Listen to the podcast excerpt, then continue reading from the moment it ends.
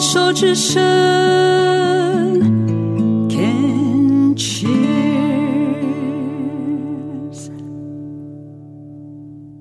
继续收听凯西的十一号公路。现在进行到的单元是过生活做什么？我们继续来聊一聊这一次的日本行。接下来呢，我们就要到了东京。哇，东京呢，在上一次去是五年前，也就是二零一八年的时候。但是那一次是专程去，五年前专程去东京是停留天数很多。那这一次呢，停留的天数相对来讲比较少一点，就是大概是两天的时间。呃，我们从京都移动到东京呢，坐坐的是呢 JR 新干线。然后我觉得这一次很幸运的事情，是因为我们有做功课，就是。这个自由行的行程就是仰赖我们同团的哈同行的姐姐们来安排做这个行程的规划，所以我完全没有想到呢，我能够在新干线上面呢看到富士山，哇！我是第一次看到富士山耶，富士山真的很震撼，因为那个时候在新干线看到的富士山是望过去前面都是。低矮的房屋平房，然后只有富士山就是特别的高，然后它确实是竖不上来，就是有一股很神气，就是有一股不一样的气氛，诶，蛮酷的。然后在东京呢，其实去的点。呃，算是比较多，之前有去过，但我觉得有的时候就是旧地重游，因为人不一样，然后加上时间过了也蛮多年了，五年嘛，所以其实也会有一些不同的感觉。那当然经典的呢，就是要去看一下晴空塔啊，然后像是那个浅草寺啊，这些都是一定要去看的嘛。然后这次呢，还有去看的，就是到涩谷去看忠犬的八公像，诶，这是跟狗狗有关的。然后我自己呢，还有特别有下一个点，就是要去看，就是在新宿东口有那个三 D 投影的巨型的猫咪，天哪，那太可爱了啊！如果有在。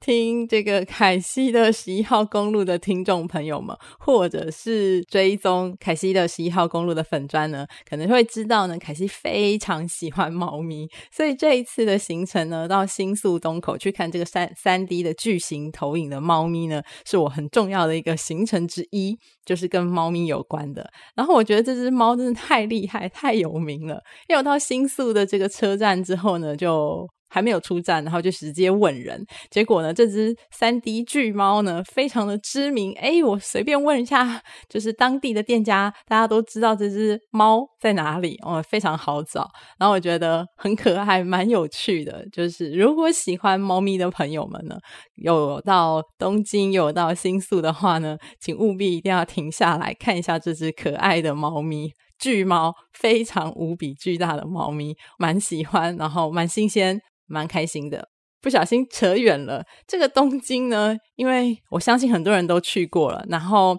相对来讲，我觉得东京整体而言是比较拥挤的，因为毕竟前面先去京都嘛。那在东京的部分呢，我个人是很喜欢明治神宫。那这一次呢，也是有去，跟上一次一样，也是有去的。那我觉得明治神宫是一个非常凉爽的，我会觉得它算是一个避暑的地方吧。当然，东京的这个天气。早晚温差很大很大，诶，白天的话，诶，我忘记我那时候到有多少度，大概二十几度吧。可是晚上的时候，呃，就就大概只有诶十多度。十出头度，就是大部分人会觉得比较冷一些，但因为凯西现在很怕热，就是热潮红跟燥热有点严重，所以我觉得这个温差大虽然有点讨厌，但是冷的时间其实我觉得还好，我就还觉得蛮凉爽的，就是不会到冷。然后我觉得这一次去东京跟京都有一个很棒的地方是在这个交通卡上面呢，其实有。蛮多的好用诶，因为在之前五年前我去的时候，还在印象很深刻。那一次也是自由行，然后常常为了要搭车，一直在那边弄零钱、投币机啊，然后买车票什么的。可是这一次呢，就是在去日本之前呢，我先在手机里头使用了 Apple Pay，然后。绑定了西瓜卡在手机里面，然后哇，这个西瓜卡也真是太方便了。就是要加值的时候呢，我直接在手机上面就可以加值。然后再支付一些。呃，算是很多店家现在都可以用西瓜卡支付。听众朋友们可以把这个西瓜卡想成是我们的悠游卡或者是一卡通，就是可以拿来做一些支付的动作，非常的方便。然后我觉得西瓜卡最最棒的地方事情就是，我的手机只要拿出来，然后都不用点开荧幕，直接在过卡，就是过那个闸门的时候呢，它就可以自动扣款了。哇，这真的是太方便了，省去了很多。这个要找零钱，然后用纸币的这些麻烦，我觉得对我来说这一次在支付费用的方面算是便利很多。然后同时在出发之前呢，我也有确认了一下我的卡片，就是信用卡，在这个刷卡回馈上面跟手续费上面怎么样做比较划算。然后现在有一张卡片，我自己觉得蛮方便、蛮好用的是。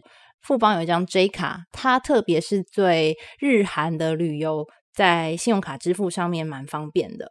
然后我觉得这一次还有一个就是出国上网嘛，这个也是一定要有的。那这一次呢，我选择的是用 eSIM 卡，也就是说呢，它是一个虚拟的 SIM 卡，可以上网。但是不能打电话，但好处就是你不用换 SIM 卡，你就是在手机手机上面做设定，然后选择你想要的方案之后，再呃就是手机上面做好设定，然后到了日本当地之后呢，就把它打开来，这样子就可以上网了。哇，我觉得这件事情也是跟五年前不太一样的地方。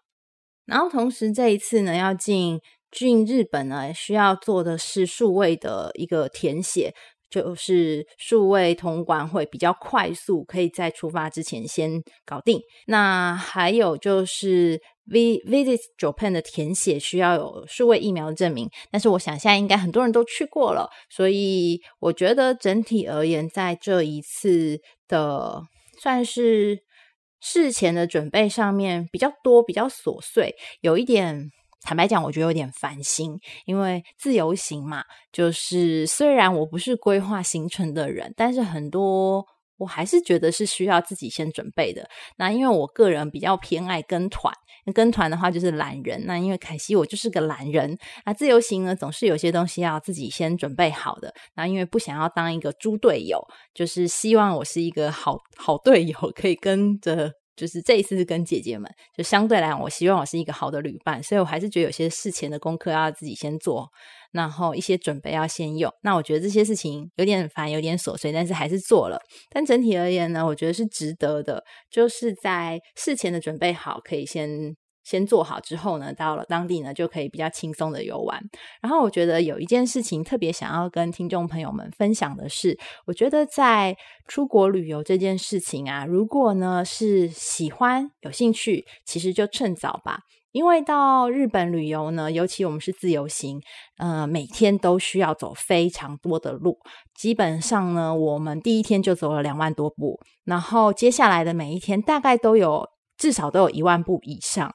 然后，或者是大概有一万五，甚至逼近两万步，所以其实每一天的走路的时间都很多，尤其是我们走走逛逛、停停看看，几乎都没有坐下来。坐下来大概就是吃饭的时间，没有什么坐下来休息，因为太多地方想逛了，就会整天都在外面走。那可能一出门就是大概是十二个小时。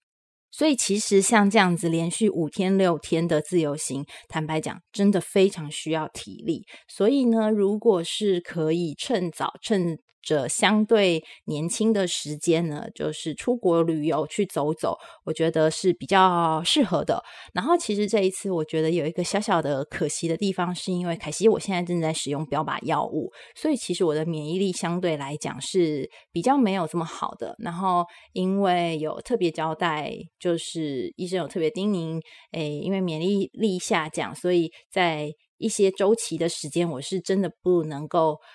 避免生食，就是不能够吃生鱼片啊！去了日本不能吃生鱼片，虽然台湾也可以吃啦，但是除了生鱼片之外，像是生菜沙拉，所有生食类的，刚好我在日本的那段时间，就是是相对来讲需要避免的。然后我就觉得在饮食上面有一点点没有这么的方便，有一点点限制。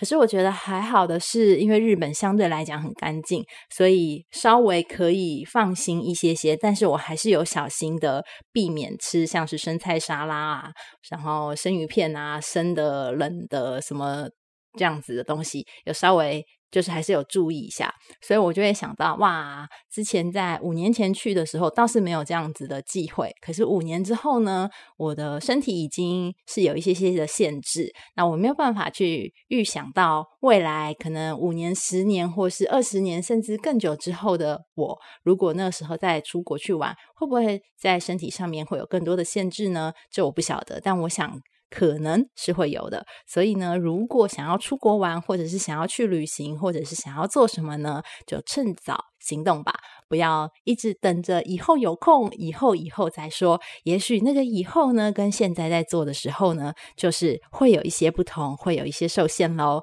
那么就和听众朋友们分享到这边，关于这一次到日本、到东京、到京都的旅游的一些小小的。小小的分享，小小的感动。如果收听今天的这个单元喜欢的话，欢迎到凯西的十一号公路的粉砖留言和我分享哦。